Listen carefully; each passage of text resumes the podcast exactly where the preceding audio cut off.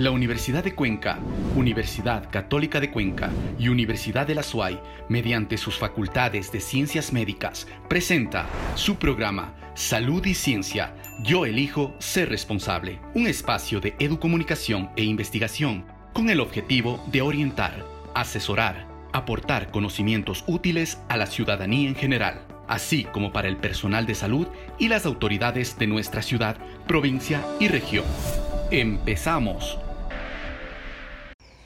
A un año de registrado el primer caso de COVID-19 aquí en el país, la vida ha cambiado. Hemos tenido que aprender nuevas formas de convivencia. Hemos enfrentado además sensaciones como ansiedad, depresión, tristeza, temores. Esto nos ha llevado a una nueva normalidad. Extrañamos el abrazo, extrañamos el contacto físico, el mirarnos de frente sin restricciones.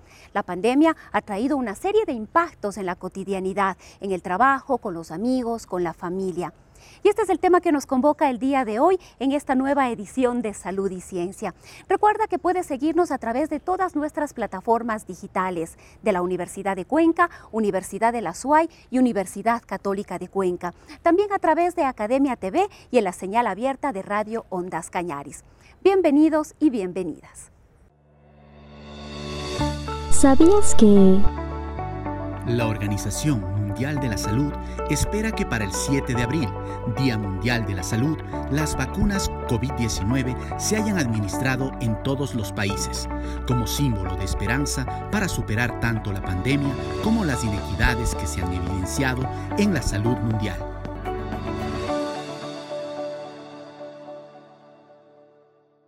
La pandemia de la COVID-19 ha profundizado las desigualdades, la pobreza, la violencia de género. Los impactos sociales, económicos, políticos, emocionales son múltiples y nos tomará tiempo recuperarnos. Sobre este tema dialogamos en esta mañana con el sociólogo Marcos Salamea, catedrático universitario. Te damos paso, Jessica, continúa con esta entrevista. Muchas gracias, Rosana. Muy buenos días, amigos televidentes y radioescuchas. Nos encontramos con Marcos Salamea, sociólogo, magíster en Sociología y Desarrollo, profesor en la Universidad de Cuenca, autor de libros y artículos sobre temas socioeconómicos y políticos y articulista de diario El Mercurio. Estimado Marco, bienvenido a Salud y Ciencia. Muchas gracias por la invitación. Un gusto compartir en este programa, Jessica. Marco, la salud es un indicador que refleja el contexto social en el que se desenvuelve una población. Por ello, la pandemia no solo ha sido un hecho inherente eh, en el ámbito de la salud. A nivel global, ¿se puede hablar de una distribución de la COVID-19 acorde a las características sociales de los diferentes continentes, países y sus poblaciones? Bueno, creo que la pandemia básicamente es un fenómeno no solamente sanitario, o biomédico. Es un fenómeno también, ¿no es cierto?, que tiene implicaciones económicas, sociales, políticas, eh, culturales, sobre todo en el marco del relacionamiento interpersonal, y también ha tenido consecuencias éticas, eh, justamente porque a partir de la gestión de la pandemia, de la crisis sanitaria, pues se dieron distintos casos de corrupción. Eh, no solamente en el Ecuador, sino en diversas partes del mundo. Sin embargo, la pandemia como tal es un fenómeno global, por eso mismo se llama pandemia. Claro que puede afectar a unos países más y a otros menos, como fenómeno, digamos, estrictamente eh, sanitario. Creo que en ese contexto podríamos decir de que la pandemia afectó sobre todo, y aparentemente es contradictorio, afectó sobre todo a los países capitalistas desarrollados. Hablemos de Europa, hablemos de los Estados Unidos, porque justamente recordemos que en los primeros meses Europa fue el epicentro de la pandemia. Eh, luego de que se inició, eh, obviamente, en China, eh, fue el epicentro con una cantidad de, de muertos y de enfermos precisamente por el virus. Habían países que reportaban diariamente, digamos, más de mil muertos, ¿no? Por ejemplo, de Francia, España, Alemania, Italia, eh, es decir, los referentes del mundo desarrollado. Y después, pues, el epicentro pasó a los Estados Unidos, donde en este momento hablamos ya de más de medio millón de muertos y millones también de, de contagiados. Ahora, ¿cuál sería, digamos, la causa de que les afectó más a ellos? Yo creo que son efectivamente las paradojas del desarrollo. Los países capitalistas desarrollados basan, entre comillas, su desarrollo, su industrialización, básicamente, ¿no es cierto?, en actividades eh, contaminantes del medio ambiente. Por ejemplo, la contaminación que genera el efecto invernadero, la destrucción de la capa de ozono y el sobrecalentamiento eh, global, eh, evidentemente pues es causado por las emisiones que sobre todo se dan en esos países. Eh, diríamos también, ¿no es cierto?, una sobreexplotación de los recursos naturales. Se da precisamente en esos países, ¿no?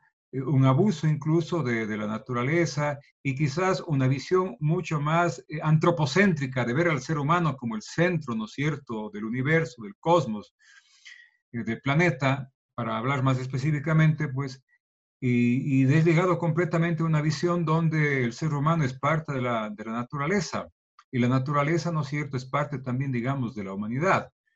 entonces, ¿por qué traigo a colación esta reflexión? Porque evidentemente si es que hay una relación inadecuada del ser humano con la naturaleza y con otros seres vivientes, por ejemplo, con los animales, e, entre otros, efectivamente, pues esa eh, relación inadecuada eh, puede conducir a la aparición insospechada, imprevista, pues, de fenómenos sanitarios como el coronavirus, que se dice surgió precisamente en una localidad china a propósito, ¿no es cierto?, de una relación inadecuada de los habitantes con ciertos animales.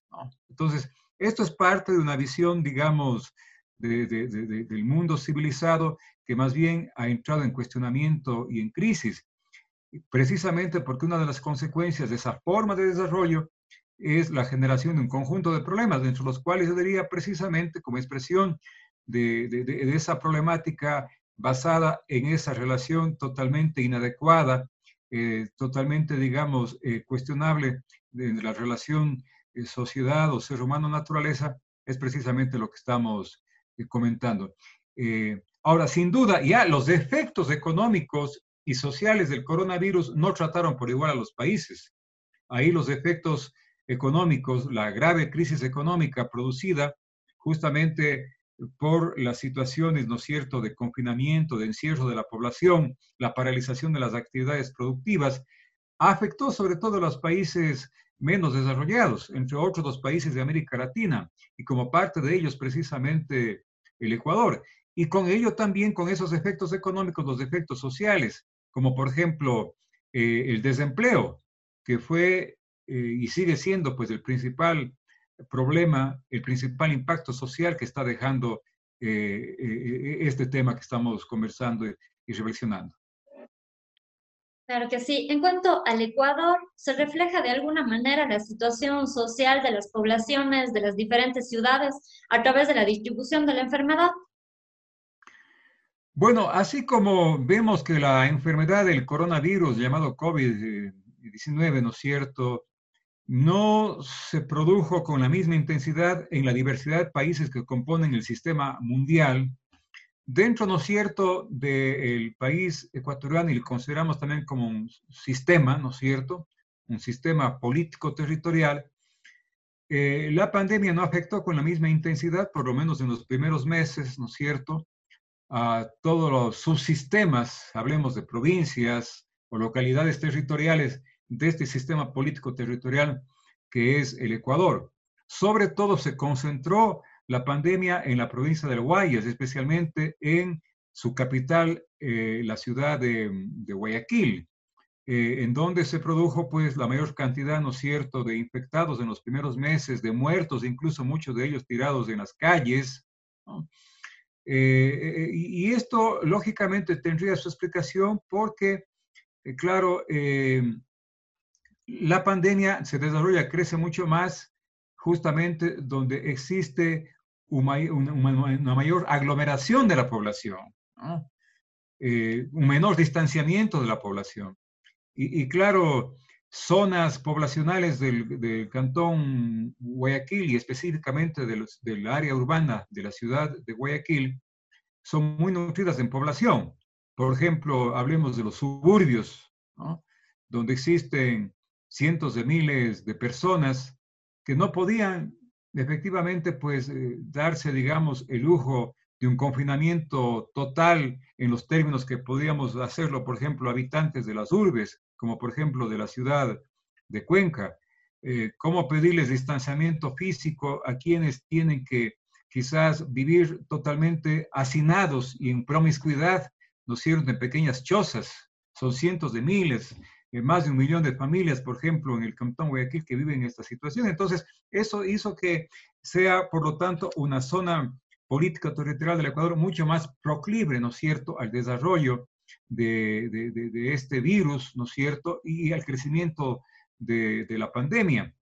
Amén de que también, pues, ¿no es cierto?, a más del hacinamiento, que es un producto de la pobreza que se vive en ciertas zonas del Ecuador y sobre todo en Guayaquil, tenemos también la diversidad de comportamientos sociales. El comportamiento social, pues, en la provincia de Guayas, en, la, Guayaquil, en general en la costa, es, digamos, un, poco, un poco más laxo que el comportamiento social del resto de, territorios del Ecuador. Eh, mucho más eh, libre, mucho, mm, mm, digamos, eh, mucho más orientado hasta cierto desorden ¿no cierto, o cierta indisciplina, frente, digamos, a lo que es el comportamiento social, que es mucho más tradicional en términos de orden y disciplina, por ejemplo, de los habitantes, especialmente de la sierra. Entonces, esto también podría haber influido, pues, el desarrollo en condiciones desiguales que tuvo, repito, la pandemia, sobre todo en los primeros eh, tiempos, ¿no? Porque hoy ha variado la, la cuestión, pues quizás en Guayaquil se produjo eh, un bajón después del nivel de contagios, porque eh, ahí podía haberse dado lo que técnicamente se llama, ¿no es cierto?, la inmunización colectiva o la, humanidad, o la inmunidad de, rebaño, ¿no? Eh, que, que, tuvo, claro, un costo altísimo de vidas. Y después, pues, tenemos hoy ya quizás como el centro mayor de esta pandemia, pues, a la provincia del Pichinche, particularmente su capital, Quito. Claro que sí, Marco. La información y la comunicación son elementos fundamentales que contribuyen al control de la pandemia. Hemos tenido esfuerzos comunicacionales de diferentes ámbitos, uno de ellos salud y ciencia, que es la Universidad de Cuenca, de la SOAI y la Católica de Cuenca. Sin embargo, también ha habido información inadecuada, información falsa sobre formas de, prevención, sobre tratamientos, vacunas, que incluso eh, ha conllevado a otros problemas de salud como lo es la, intoxicación. ¿Cómo entendemos este fenómeno considerando que el desenlace de la COVID-19 puede ser la muerte? Bueno, realmente creo que mm, a veces eh, la gente acostumbrada a resolver su problemática de salud por una vía más rápida, fácil y más económica, eh, acude precisamente a los, entre comillas, ¿no es cierto?, tratamientos tradicionales, a, las agüitas, ¿no es cierto?, a los remedios caseros, y se crean sobre eso, digamos, un, montón de mitos, ¿no? Eh, y, sin tomar en consideración, ¿no es cierto?, la gravedad que, que, ha tenido por la pandemia del coronavirus que nos sigue asolando. Entonces, eh, la falta de información suficiente sobre la repercusión grave que eventualmente puede tener la pandemia en quien es parte del contagio del virus, hace que mucha gente pues confíe ingenuamente, ¿no es cierto?, en que ciertos remedios que lo recomienda tal persona o que ha leído eh, en la internet o, que le ha recomendado como remedio casero a alguien, puede resolver su problema o puede eventualmente, ¿no es cierto?, ser una suerte, digamos, de medicina, entre comillas, preventiva de un posible o potencial eh, contagio. E, e, entonces, eh, esta situación objetivamente ha hecho que muchos de los contactos que podían no haberse dado eh, se dieron por, por haberse dejado llevar por una falsa información, ¿no es cierto?, por una inadecuada comunicación respecto al tema de lo que significaba la pandemia y sus, y sus consecuencias en la salud humana. Eh, creo que en el Ecuador eh, eh, tenemos una sociedad, quizás como muchos de los países desarrollados, que acusamos varios déficits. Un déficit, digamos, de educación para la salud, un déficit de educación nutricional y una mala nutrición sin duda también conlleva un montón de, enfermedades. Bueno, un, déficit, digamos, también de educación política, yo suelo decir, ¿no? Aunque no es este precisamente el tema. Eh, eh, un déficit, digamos, en cuanto a educación eh, para, para, el amor lo que suelo llamar yo el analfabetismo afectivo, etc. Entonces, hay muchos déficits de educación. Y claro, en un lugar donde existe un déficit en cuanto a educación para la salud, un déficit de información y quizás donde la población es mucho más proclive a creer cualquier cosa y a dejarse manipular por cualquier información, se crea un caldo de cultivo para que fenómenos como el virus del que estamos hablando efectivamente pues, eh, puedan crecer a veces de manera insospechada. Pasando a otro tema, en Marco la educación, el proceso formativo ha tenido un alto impacto. Se pensaría que los estudiantes no alcanzarían el mismo nivel de conocimientos que de la manera presencial. ¿Sería así, de esta forma? ¿Y cuáles serían los retos que deben asumir la sociedad para superar este déficit? Bueno, yo creo que efectivamente eh, eh, la teleeducación, la educación virtual, nos cogió de manera sorpresiva, imprevista, como nos cogió el propio virus, que develó, por ejemplo, que el sistema sanitario como el ecuatoriano no estaba preparado debidamente para hacer frente a esta situación de emergencia. Igual el sistema educativo nacional no estuvo preparado para hacer frente a esta consecuencia de esa emergencia sanitaria, como es la imposibilidad de seguir asistiendo a clases en condiciones de normalidad, es decir, de manera presencial. Y comparativamente, pues hay que señalar de que la educación virtual, con todo lo que puede implicar para haber ahorrado la posibilidad de que a lo mejor se termine por perder un ciclo, dos ciclos, tres ciclos, sin embargo, no se puede, digamos, comparar en cuanto al nivel de eficacia y de calidad educativa que puede significar la educación presencial. Porque, claro, hubo que improvisar la educación virtual, no estábamos preparados justamente para tratar de que los indicadores de esta educación virtual sean similares a los indicadores que permiten medir, por ejemplo, la calidad de la educación presencial. Entonces, sí creo que va a quedar ahí eh, sin duda eh, presente un vacío o una formación eh, que acusa ciertas debilidades, ¿no? Creo que en unas carreras más que otras, sobre todo en aquellas carreras que necesariamente tenían que tener momentos de presencialidad y, y, no se han dado, entiendo, hasta ahora en algunas carreras, ¿no? Estoy pensando, por ejemplo, para ligarlo con el tema que estamos hablando, en la misma carrera, digamos, de los que se preparan para ser médicos, ¿no es cierto? Eh, para ser tecnólogos médicos, enfermeros, enfermeras, eh, en fin. Eh, y por lo demás, desde el punto de vista del relacionamiento social o de las relaciones interhumanas, pues sin duda de que el escenario, ¿no cierto?, psicosocial para la educación no es el mismo si uno está en contacto, en una relación interactiva cara a cara con, con el profesor, los profesores, los compañeros, que estar a veces quizás en la soledad de un espacio en la vivienda, ¿no es cierto?, frente a la pantalla durante horas y horas, amén de que eso tiene también efectos no solamente visuales, sino efectos incluso psicológicos, como estados de ansiedad, etcétera, y otros, y otros psicopatologías, ¿no? Ojalá eh, la solución frente a esto pues sea la llegada pronta, ¿no? De, del proceso de vacunación.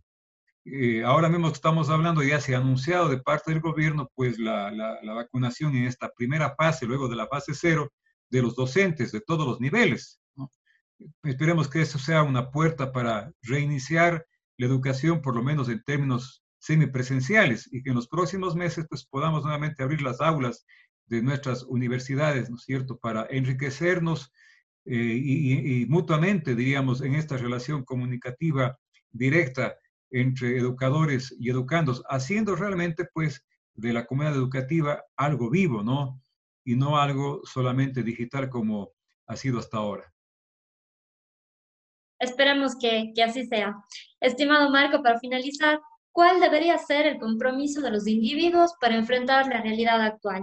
Yo creo que primero ver con esperanza, ¿no es cierto?, el futuro, porque se ha generado cierto abatimiento moral, abatimiento emocional, el hecho de haber limitado nuestros contactos. Bueno, primero, los primeros meses fue una cosa, digamos, terrible, ¿no? Porque vivimos en el encierro. Recordemos que solamente podíamos estar en la mañana hasta las 2 de la tarde y el resto del día encerrados. Hoy es posible con los debidos biocuidados eh, salir, transitar por las calles, ir a algunos lugares, hacer trámites o incluso ya de manera presencial algunos eh, trabajos. Eh, sin embargo, creo que es necesario superar ciertos miedos porque esta pandemia generó un miedo al otro, al que uno no conoce, al extraño, casi casi viéndolo como un potencial peligro como el que le va automáticamente eh, su cercanía a significar un contagio. ¿no? Entonces hay que restaurar de alguna manera eh, esas solidaridades dañadas, hay que restaurar ese proceso, ¿no es cierto?, de relacionamiento social debilitado que nos estaba dejando eh, la pandemia y por lo tanto una sociedad mucho más aislada, individualizada, o individualista más bien, que sería el término más propio, porque no es igual la individuación que el individualismo. Entonces es necesario, repito, eh, restaurar esa solidaridad, esa acción comunicativa, poco a poco, y, entender pues el mensaje que nos deja la pandemia, no solamente en términos de una nueva relación, ¿no es cierto?, con el entorno, con el entorno natural, con la comunidad de seres vivos del cual formamos eh, parte y no sentirnos los privilegiados del centro, pero también, ¿no es cierto?, nuestro relacionamiento con los otros seres humanos, al que creo que más que nunca descuidamos, porque le vemos simplemente, lo hemos visto, ¿no es cierto?, como alguien que nos puede traer la enfermedad si es que nos acercamos mucho, ¿no? Entonces, ese sería, digamos, el mensaje, ¿no? Eh, y creo que en el caso de la academia es necesario trabajar justamente en tener una universidad y una academia que nos humanice mucho más, ¿no? Y nos oriente hacia valores, pues, de una mayor solidaridad y reciprocidad entre quienes formamos eh, la comunidad, en este caso cuencana y Azuaya. Muchas gracias eh, al magíster Marcos Alamea por acompañarnos este domingo en Salud y Ciencia. Esperamos tenerlo en próximos programas de igual manera. Muchas gracias y continuamos contigo, Rosana. Tips y consejos. Médicos y psicólogos a nivel mundial han recomendado a la población solicitar ayuda inmediata en caso de sentir síntomas de depresión, para evitar caer en estados críticos de salud mental causados por la falta de control para sobrellevar la pandemia.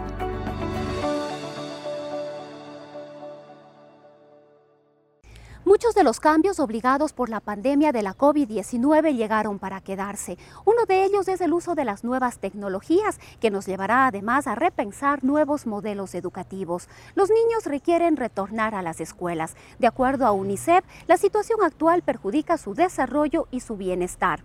El gobierno nacional ha iniciado ya el retorno progresivo a las aulas. Y es en este contexto en el que vamos a revisar la información epidemiológica de esta semana con algunas recomendaciones para este retorno a clases. Vamos enseguida a darle paso a nuestra compañera Jessica Buccelli, quien se encuentra ya con el doctor Fray Martínez. Así es, Rosana, nos encontramos con el doctor Fray Martínez Reyes, quien hará un análisis de la COVID-19 en la provincia de La Suay. Doctor Fray, bienvenido una vez más a Salud y Ciencia. Muy buenos días. Analizamos la COVID-19, el comportamiento de la enfermedad en la provincia de La Suay, con datos disponibles hasta el miércoles 10 de marzo del 2021 en el portal del Ministerio de Salud. Habíamos señalado de que se han conformado pues en esta curva epidémica dos picos. El uno durante la primera etapa del semáforo amarillo, luego que se suspendió el rojo, y esta segunda etapa que viene desde el 31 de octubre hasta la fecha. En esta segunda etapa nosotros vemos que, existe prácticamente una meseta con picos. Por ejemplo, el 28 de octubre, en la semana entre el 28 de octubre al 4 de diciembre, se conformó un primer pico que estaría en relación con el feriado de los primeros días de noviembre. Un segundo pico se conforma desde el 26 de diciembre hasta el 20 de enero, que estaría en relación con lo que se vivió y sucedió en el mes de diciembre.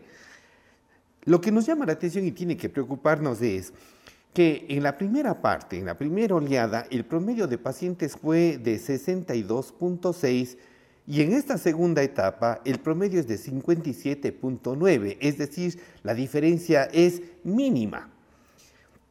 Esto nos habla del comportamiento que venimos teniendo sobre nuestras medidas de seguridad y entender, es necesario entender de que esta meseta nos está llevando a situaciones problemáticas como es el hecho de la saturación de los servicios hospitalarios.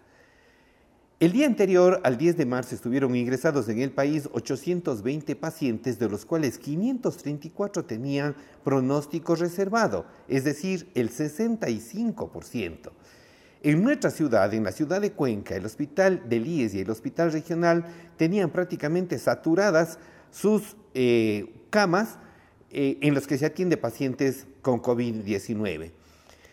En el Vicente Corral Moscoso, las camas de la unidad de cuidados intensivos estuvieron ocupadas en un 90% y en el sector privado la ocupación era mayor al 60%.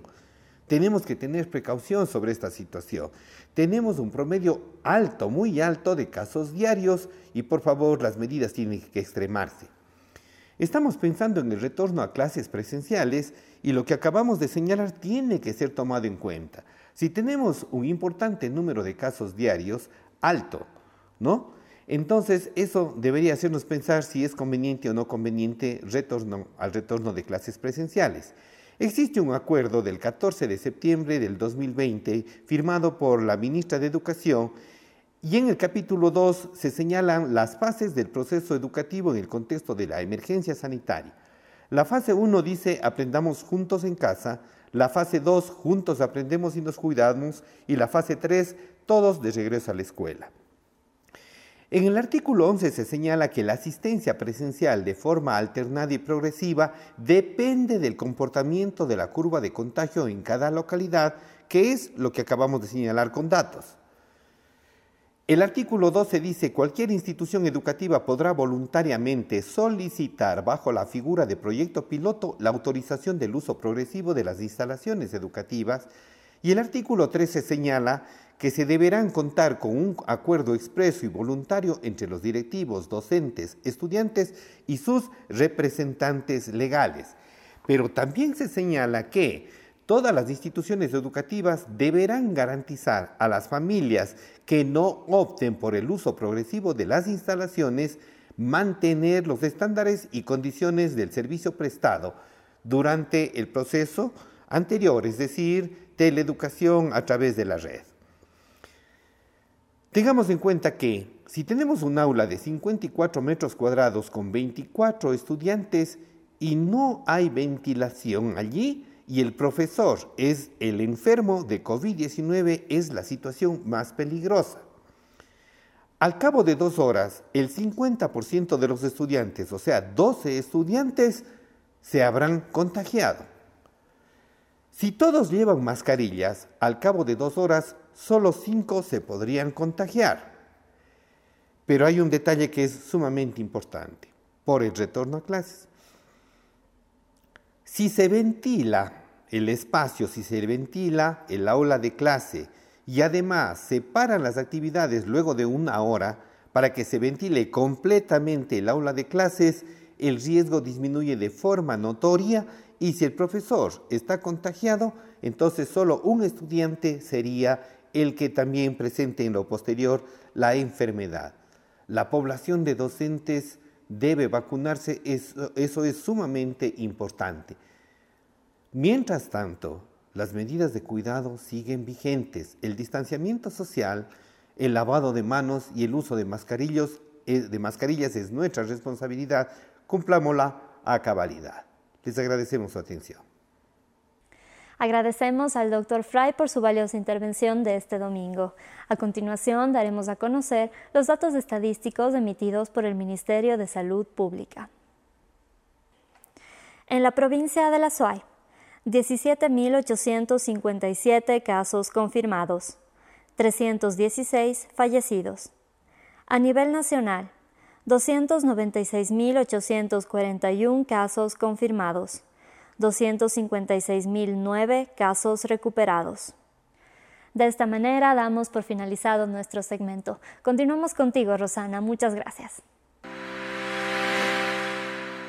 Y con este reporte, análisis y recomendaciones vamos cerrando la edición de este fin de semana de Salud y Ciencia. Recuerda que tú y yo decidimos ser responsables. Que tengan un excelente día. La Universidad de Cuenca, Universidad Católica de Cuenca y Universidad de la SUAY, mediante sus facultades de ciencias médicas, presentó su programa Salud y Ciencia. Yo elijo ser responsable un espacio de educomunicación e investigación con el objetivo de orientar, asesorar, aportar conocimientos útiles a la ciudadanía en general, así como para el personal de salud y las autoridades de nuestra ciudad, provincia y región. Hasta una próxima oportunidad.